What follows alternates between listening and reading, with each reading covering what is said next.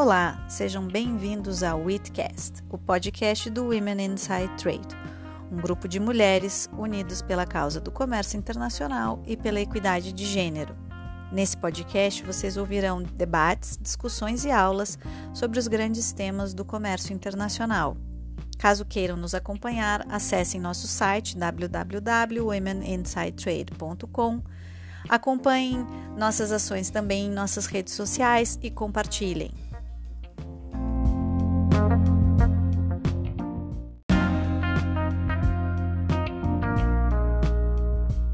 E hoje, nesse episódio de Witcast, conversaremos sobre o agro brasileiro e o comércio internacional. E quem vai conversar com a gente serão Marília Rangel Campos e Marcos Yankee.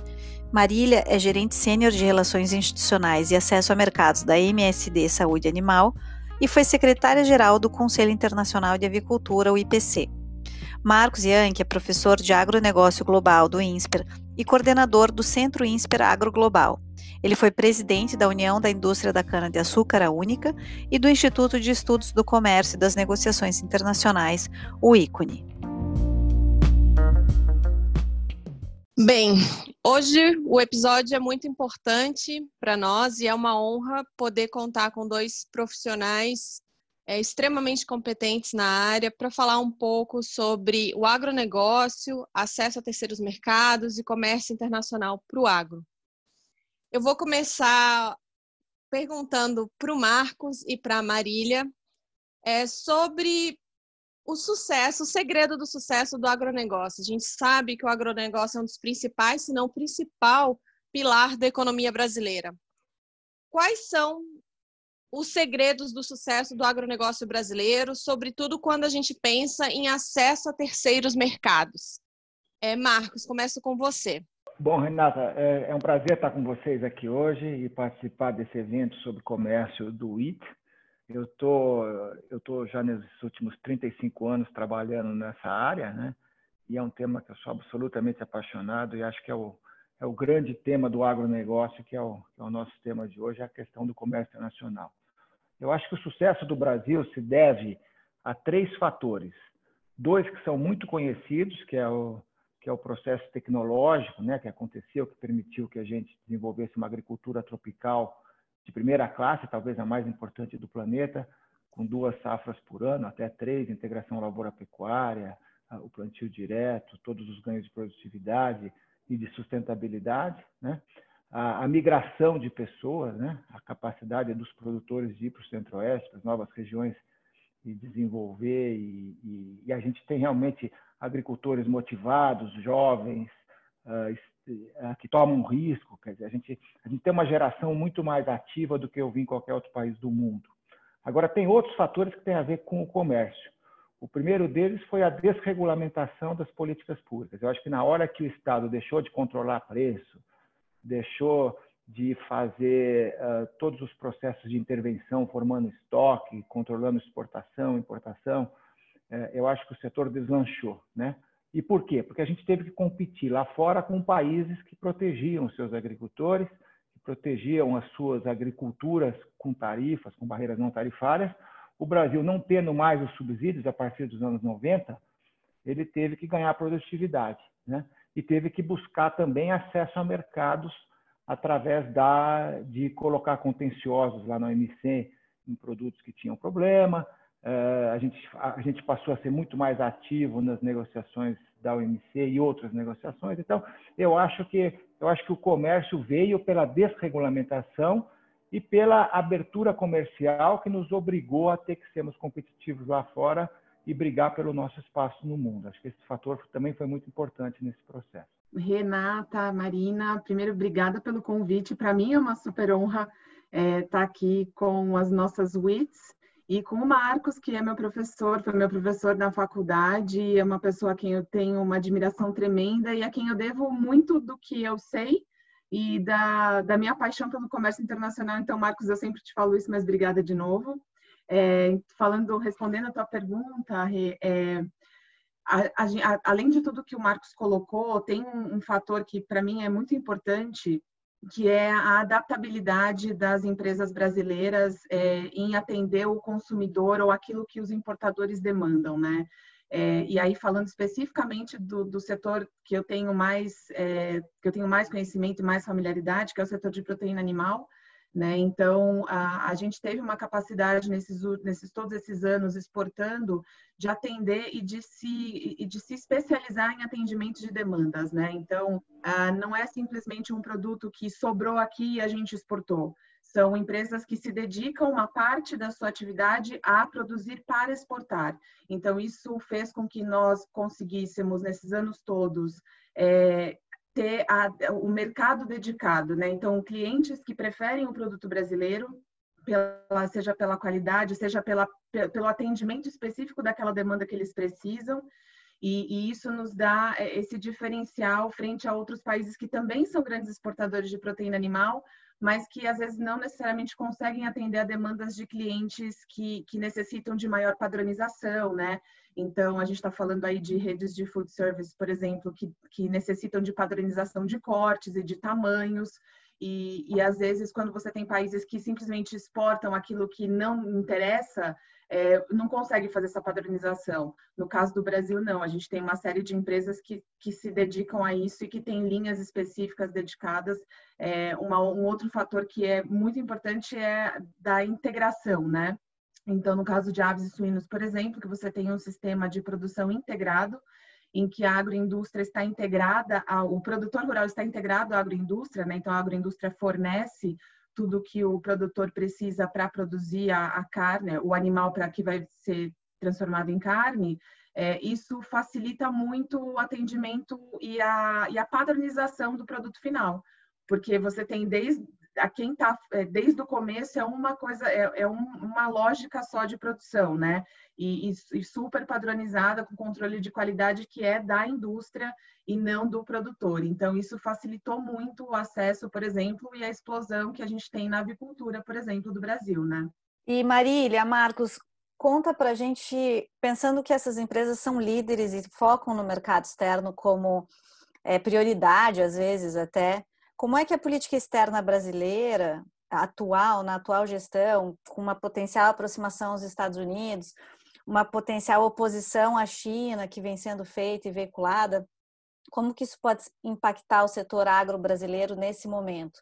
Acho que Marília pode começar. Marina, é, a China é um grande parceiro comercial. O Marcos tem todos os dados e melhor do que eu e a gente sabe o quanto a China tem sido importante. A China tem sido um grande driver esse ano, já desde 2018 tem cada vez mais crescido, né? Sempre foi importante, mas desde 2018 com a crise da peste suína africana, que, que se agravou demais no ano passado e que não se resolveu ainda, é, a China tem sido o grande drive, principalmente das carnes, né? Então, carne bovina, carne suína, carne de aves, a gente nunca exportou tanto para a China. A China ultrapassou todos os, é, já é primeiro lugar das três proteínas em termos de, é, de, de, mercados principais. Então, a gente não pode falar em exportação do agronegócio sem falar da importância que a China tem. Né? A China, os mercados do Oriente Médio, é, os mercados da Ásia que têm um grande potencial, né? A gente, se a gente pegar a nossa, o destino das exportações brasileiras de proteína 10 anos atrás, a China não estava entre os, entre os cinco primeiros. Para alguns, nem estava entre os dez primeiros, né?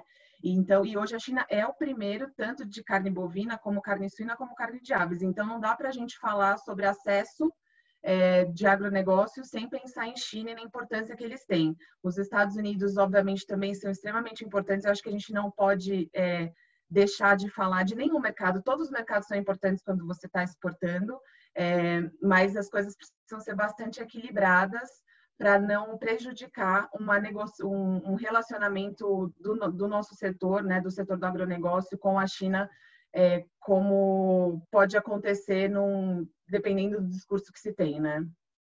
Eu acho que não dá para se comparar, né? Porque a, a, a gente, até o, até o ano 2000, a gente uh, exportava basicamente para a Europa e para os Estados Unidos no agronegócio.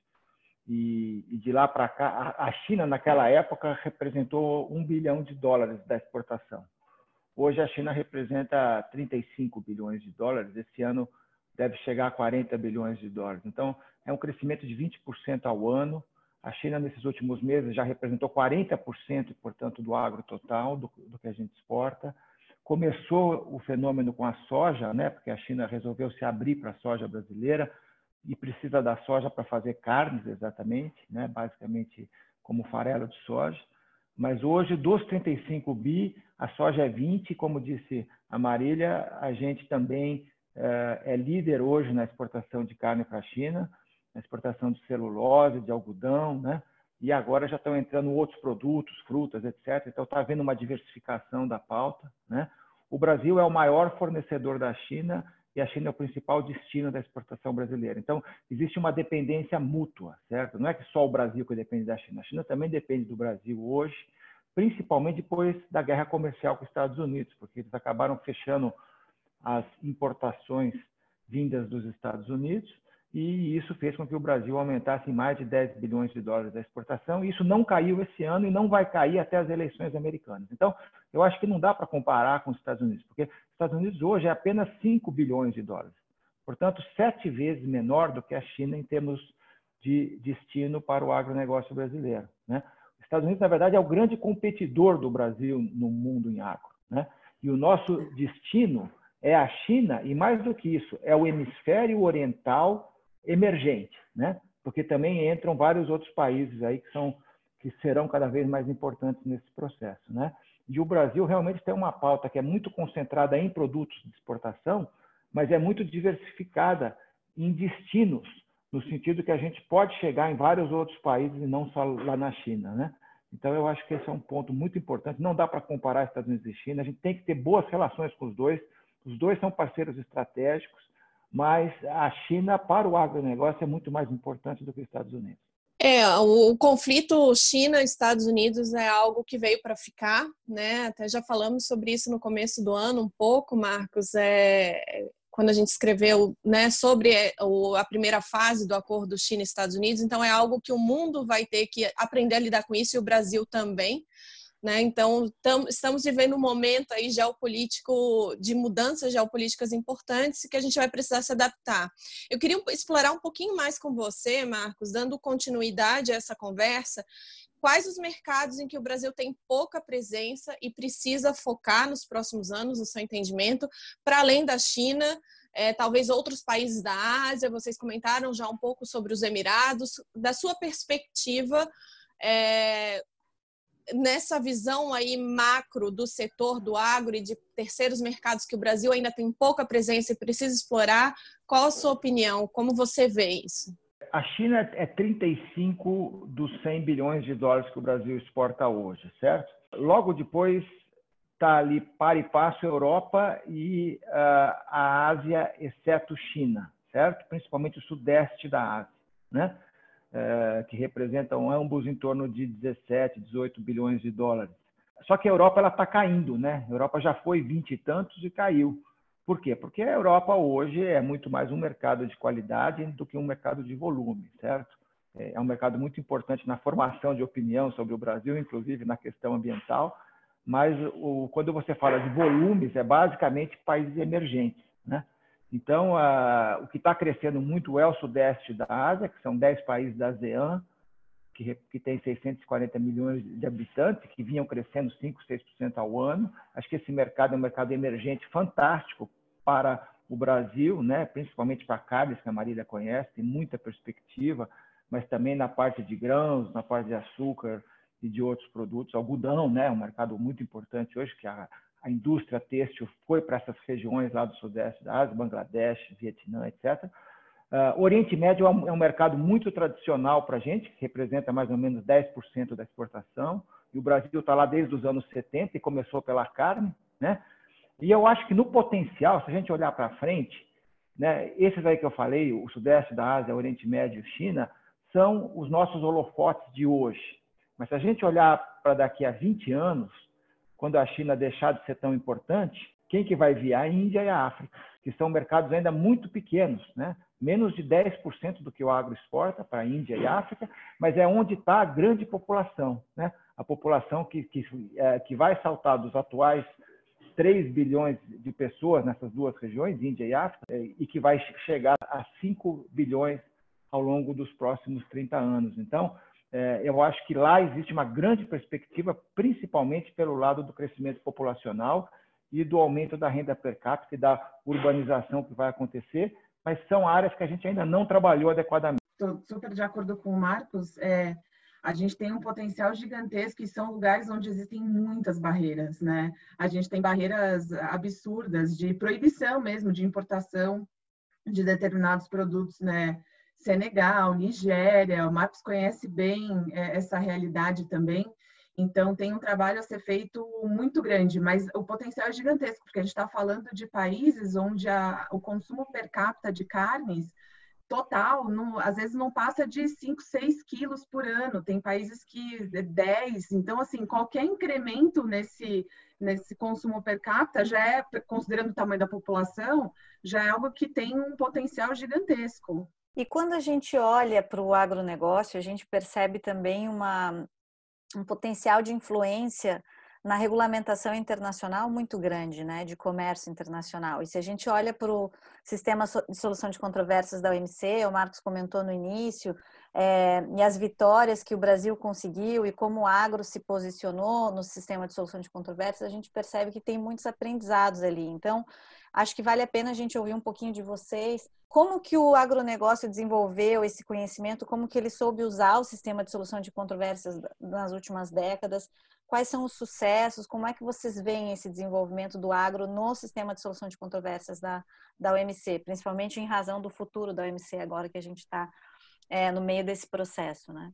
Marcos, eu vou começar falando e depois você, você é a pessoa que tem a história e o que acho que a gente muito do que do protagonismo que o Brasil tem no na OMC, né? Assim, a gente acho que perdeu um, um bonde aí nos últimos anos, infelizmente, mas é, muito do que a gente tem desse protagonismo a gente deve também ao trabalho de, de, de, alguns escritórios que foram pioneiros, né, do Itamaraty e também do ícone que foi fundado pelo Marcos, né? Então, é, acho que ele pode tem muita história para contar para a gente nesse sentido. Mas falando um pouco sobre o a, eu tive o privilégio de atuar junto até com a Renata também é, em dois casos, né, que foram dois, é, um caso bastante antigo que é de carne de frango. Então, aquele caso da, da cota, né, que, que acabou originando a cota do, de frango salgado que a gente tem hoje, é, que é um tema desde 2003, quando começou o painel, e depois na implementação, e depois virou um caso de artigo 28 de, de desconsolidação de tarifas, né, e que acabou dando origem à cota, é um caso que a, a Europa, por exemplo, não quer de jeito nenhum é, que isso se reflita em outras cotas, porque é uma cota que existe uma, uma administração compartilhada. É a única cota de importação que, que tem que você tem um controle também do Brasil é, da cota. Né? Então, isso fez com que o, o, o exportador brasileiro pudesse ter o benefício do valor é, da tarifa intracota, porque até então ele não tinha necessidade, o, importador não tinha qualquer necessidade de dizer para o exportador que ele estava dentro da cota, que ele ainda tinha cota de importação, né? Que ele ainda podia é, se beneficiar daquela tarifa menor. Então, hoje ele é obrigado a dizer que ele está dentro da cota e, e, esses, esses documentos todos, certificado de origem, né? É, para essa cota específica obriga o importador a dizer que ele está dentro da cota e o exportador acaba podendo ter um preço melhor por conta disso. Não tem que dar desconto, né? Que é uma coisa que acontecia. É, e, e, depois o, o, caso da Indonésia, que foi um caso que a gente trabalhou juntas, né? A Rê nos representou, a Renata nos representou nesse caso. É, e e foi e a gente ainda é um caso que se arrasta ainda, né? A gente ainda tem um painel de implementação, mas o fato é que o Brasil nesse caso específico a gente teve acho que uma, uma dezena de países conosco, né? Então o Brasil teve muita teve coragem em vários painéis de, de questionar coisas que já eram tidas como absurdas por muitos países, mas que ninguém questionava, seja pelo seja pelo pelo pelo mercado ainda pequeno, potencial para outros, outros países, seja porque tinha outras questões geopolíticas envolvidas que não havia é, interesse de questionar. E nesse caso da Indonésia específico, é, foi, foi algo emblemático a quantidade de países que, que estavam é, como terceira parte e ter 100% do lado do, da nossa posição, né? Então, a gente tinha, naquela época, plena consciência de que era um caso bastante complexo, não pelo, pelas evidências, porque as evidências, a gente tinha muita, a gente tinha muita convicção é, de que de que as práticas é, elas estavam em desacordo com os compromissos da Indonésia. Mas o fato é que a gente sabia que era difícil de levar, porque tem uma indústria local bastante protegida, né? É, a gente tinha essa consciência, a gente sabia que existia esse risco, né? Então, mas eu, eu acredito que é para isso que o, que o órgão de solução de controvérsias serve. A gente precisa questionar, porque se a gente sempre ficar pensando, ah, mas eu vou ganhar, mas será que eu levo? Não, a gente precisa questionar, é para isso que ele serve, e eu, eu gostaria de ver de novo o Brasil é, na dianteira da OMC, na, na posição que nós sempre tivemos de destaque e liderança nas negociações. Bom, eu acho que, o, eu acho que essa área das uh, disciplinas da agricultura né, ainda é muito frágil lá na OMC. Né? A gente tem que lembrar que o acordo agrícola só aconteceu na última rodada do GATT, né? e ainda assim só tratou de temas que hoje nem são os temas centrais, né, que é, é, basicamente subsídios e tarifas. Né? Hoje, eu diria que a parte de barreiras não tarifárias é extremamente relevante. Né? Então, uh, o, o, o, que eu vejo é que é o seguinte, o, o Brasil uh, precisa ter e precisa ser um país que consiga propor a continuidade das ações da OMC na liberalização da agricultura, que ainda é um setor que é muito que é muito precária nessa área, conforme eu disse, e o órgão de solução eh, de controvérsias é absolutamente central para o Brasil. Né? A gente tem o caso do açúcar lá contra a Europa, tem o caso do algodão contra os Estados Unidos, tem esses casos de carnes que a Marília falou, tem agora novos casos ligados com açúcar também lá na Ásia. Ou seja, a gente precisa usar esse instrumento para poder abrir mercados em diversos países. A pressão, em geral, funciona bem, ela leva muito tempo, nem sempre o resultado é o que a gente quer, mas a pressão do multilateralismo é muito importante. E ele se torna ainda mais importante quando a gente vê atitudes como essa que os Estados Unidos está tomando hoje, junto com a China, de criar um mecanismo bilateral de comércio administrado, que estabelece metas, que estabelece critérios, que estabelece, enfim, todas, todo um conjunto de regras bilaterais, né, eh, que não eh, servirão para outros países que estão fora desse acerto entre os dois, né? Obviamente que esse acerto foi feito lá em janeiro, ele não, ele não, ele não se concretizou ainda, mas eu acho que essa abertura que existe hoje para comércio administrado entre entre players tão importantes como são os Estados Unidos e China é extremamente preocupante e só reforça a necessidade de que a OMC exista e que a OMC se fortaleça. E eu até falaria mais uma coisa, eu acho que a OMC ela tem que entrar com muito mais força em temas como meio ambiente, como sanidade, que serão temas cada vez mais importantes do comércio agrícola. Né? A gente está vendo hoje que esses temas estão entrando fortemente nas relações bilaterais, é, praticamente com todos os países. Então, eu acho que, o, eu acho que a, gente, a gente tem que se preocupar que o multilateralismo é, avance nessas novas áreas, criando regras que respeitem a nação mais favorecida, que respeitem a ciência, né? Eh, e eu acho que o órgão de solução de controvérsias também é fundamental para julgar casos de arbitrariedades que estão acontecendo, inclusive nesse momento. Né? A gente está vendo, por exemplo, nessas últimas semanas, a China fechando arbitrariamente frigoríficos do Brasil e de mais nove países, em função de um suposto risco de contaminação pela Covid, quando se sabe que a Covid não é transmitida por alimento. Isso, obviamente, é um caso para ser levado lá para a OMC se ela pudesse trazer uma solução. Né? Eu tenho dúvida se hoje dá para trazer uma solução na medida que não há juízes no órgão de apelação.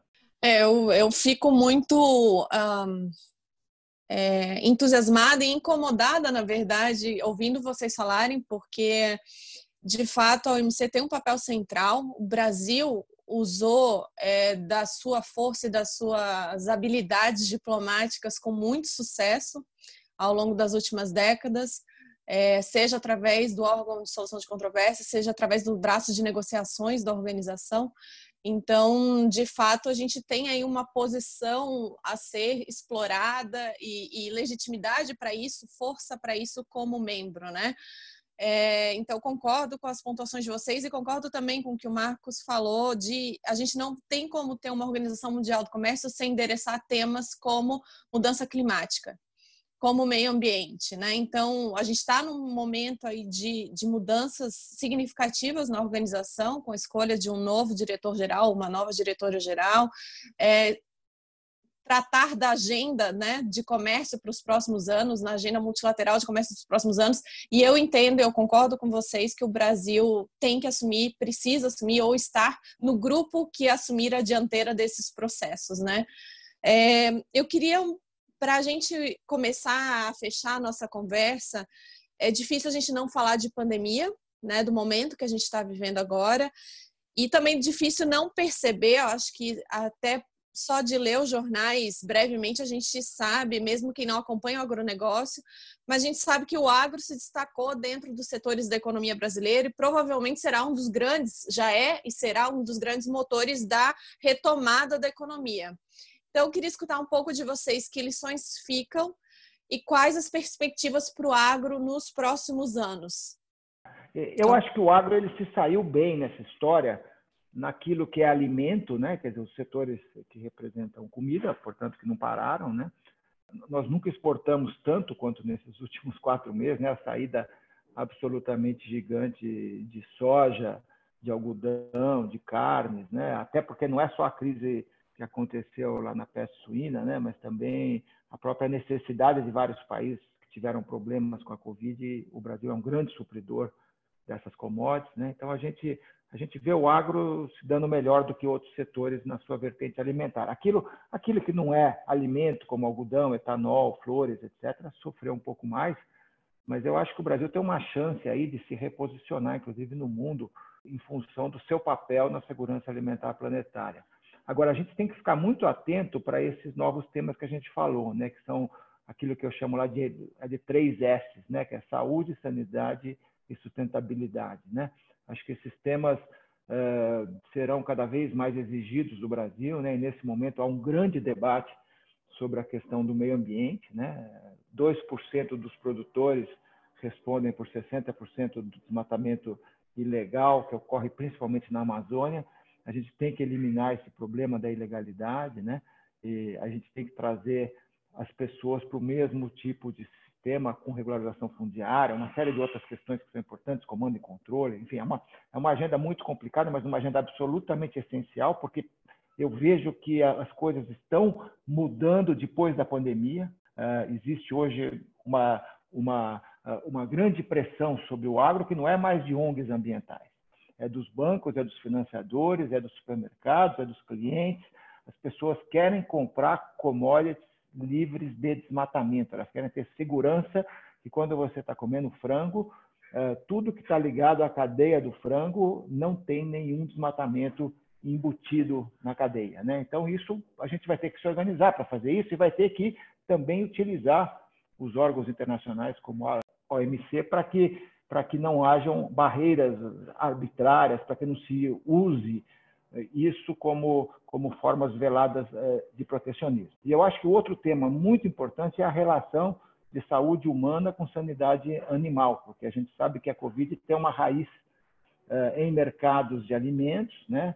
tanto lá na primeira crise eh, em Wuhan, como agora nessa última lá em Pequim, né? e também o que está acontecendo em outros países, e ainda há muitos mercados a céu aberto, ainda há muito baixo controle sanitário, existe uma heterogeneidade muito grande das cadeias produtivas, então, essa relação entre homens e animais, animais domésticos, animais uh, silvestres, é algo que nós vamos ter que, que, trabalhar muito mais nos temas de comércio, principalmente ligado a proteínas animais. Né? Então, é, eu vejo, eu vejo que é por aí a nossa agenda, mas acho que o Brasil, por ser um grande exportador nessa área, tem no agronegócio uma das suas uh, fortalezas para se sair, para conseguir sair dessa crise que, que hoje assola a todos os países. Vou pegar esse gancho do Marcos com relação à sanidade, porque é, o conceito de uma saúde ele vai ser cada vez mais importante. né? Então, é a saúde dos animais, saúde dos seres humanos, saúde do meio ambiente.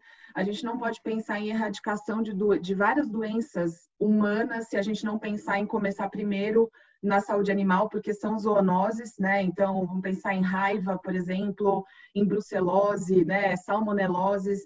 Então, a gente tem que sempre pensar nesse conceito, em fortalecer a sanidade cada vez mais, é, porque isso vai ser passaporte né, pro, não só para o nosso mercado externo, como também para o mercado interno e para a sustentabilidade da atividade mesmo é, no futuro. E eu, eu, o Marcos tem os três S, eu tenho os três T's, que é Trust, Transparency and Traceability. Então a gente e só dá para falar em inglês porque não tem como fazer três T's ou três letras iguais em português, mas a gente está falando sobre é, sobre o consumidor, sobre esse, essa mudança, né? Hoje quem pede a mudança é muito, o, o, não só os governos, né? É, é, o food service, é o supermercado, como o Marcos pontuou, é o consumidor que quer saber que aquilo que você diz para ele que você está fazendo, você está fazendo de fato. Né? Então, cada vez mais é um consumidor que está mais preocupado com a sua, com a sua saúde, que está preocupado com, as, com aquilo que ele compra, que seja de fato alinhado aos valores que ele tem é, como ser humano. Então, as empresas precisam estar atentas a isso. Sem a transparência necessária, né, sem conseguir rastrear né, é, essa, a produção de alimentos, a gente não consegue realmente a, a confiança do consumidor. Então, isso é fundamental. Eu vejo que o Brasil tem um caminho brilhante pela frente, mas a gente precisa endereçar temas que são sensíveis e que precisam ser atacados de maneira séria sem é, eu sou o melhor do mundo, a gente é muito bom em várias coisas, mas a gente não é o melhor do mundo em várias, né? Então a gente precisa a gente precisa endereçar essas questões é, e trazer para a realidade daquilo que a gente precisa fazer de mudanças para garantir que o consumidor tenha confiança de que aquilo que a gente faz é aquilo que a gente entrega, né? O walk the talk. Então, é, eu acho que fica, fica essa mensagem final aí para os nossos ouvintes. É, o que a gente percebe vendo vocês falarem é quão estratégico esse tema agro e sanitário é, se torna para a população e para a sociedade como um todo, para o mercado financeiro que começa a demandar isso das grandes empresas. E eu acho que isso começando a acontecer com muita seriedade no Brasil também, a tendência é que a regulamentação também é, tenha que vir é, acompanhando todo esse movimento, né? É, eu queria abrir para um minuto de considerações finais dos nossos palestrantes, entrevistados e experts aqui no, no WITCast, já agradecendo muito a participação, a presença, o tempo e a disponibilidade de vocês nesse dia. Bom, eu também queria agradecer imensamente essa oportunidade, a Marina, a Renata e a Marília, né? Eu acho que vocês hoje atuam nessa área de comércio, né? Todas as três com muito sucesso é, e com toda uma história já de trabalhos é, nessa área. E eu diria que para o agronegócio, o mais importante de tudo é o comércio e acesso aos mercados do mundo. Né? Acho que o tema do comércio internacional é absolutamente central, seja porque as regras ainda são muito fracas, seja porque uh, a gente tem uh, muitos problemas de acesso e, muito, e, e, muitas questões ligadas com a própria política comercial eh, brasileira que não anda, né? que, que vai muito devagar. Nós tínhamos que já ter muito mais acordos comerciais do que temos hoje, tínhamos que estar olhando para a Ásia com muito mais profundidade, tínhamos que estar mais presentes na Ásia. Então, eu fico muito contente de ver um grupo de mulheres engajadas em comércio. Espero que mais gente se interesse por esse tema e principalmente pelo tema do agronegócio no comércio internacional. Então, mais uma vez, obrigado pelas oportunidades. Gente, queria agradecer também, foi muito bom discutir com, com o Marcos, bater esse papo com vocês. Como mensagem final, é, um pouco trazendo o que o Marcos já falou sobre, sobre o Brasil e o agronegócio, mas principalmente o quanto a gente tem possibilidade de liderar não só as discussões na OMC, mas as discussões na OIE, que é a Organização Mundial de Saúde Animal, no Códex Alimentários, isso tudo é importante. O Brasil sempre defendeu a ciência, o Brasil sempre teve a ciência como, é, como foco nas suas discussões e na sua participação nessas organizações internacionais. Então, que nós possamos continuar fazendo isso e, ao fazer isso, a gente possa tomar a dianteira, é, porque são, a, são as regras que vão depois balizar o nosso comércio. Né? Então, quanto mais adiante e quanto mais na liderança nós estivermos desses temas, melhor para a gente no futuro e para o nosso agronegócio exportador. Bom, é, da minha parte, eu gostaria de agradecer pela dedicação e gentileza de vocês dois de participarem desse episódio. Sou muito suspeita para falar, sou muito grata às associações do agro, ao agronegócio, ao OMC por ter cruzado nossos caminhos há alguns anos atrás. É, e fico feliz de ver vocês na liderança do debate em vários fóruns. É, então, agradeço de verdade a gentileza de vocês disponibilizarem esse tempo para conversar sobre um assunto tão importante é, para quem escuta e acompanha o nosso podcast. Muito obrigada. Esse foi mais um Wheatcast. Eu sou Marina Egídio de Carvalho, também faço parte do Woman Inside Trade e vou conduzir as conversas com nossos convidados em nosso podcast. Espero que vocês gostem e compartilhem.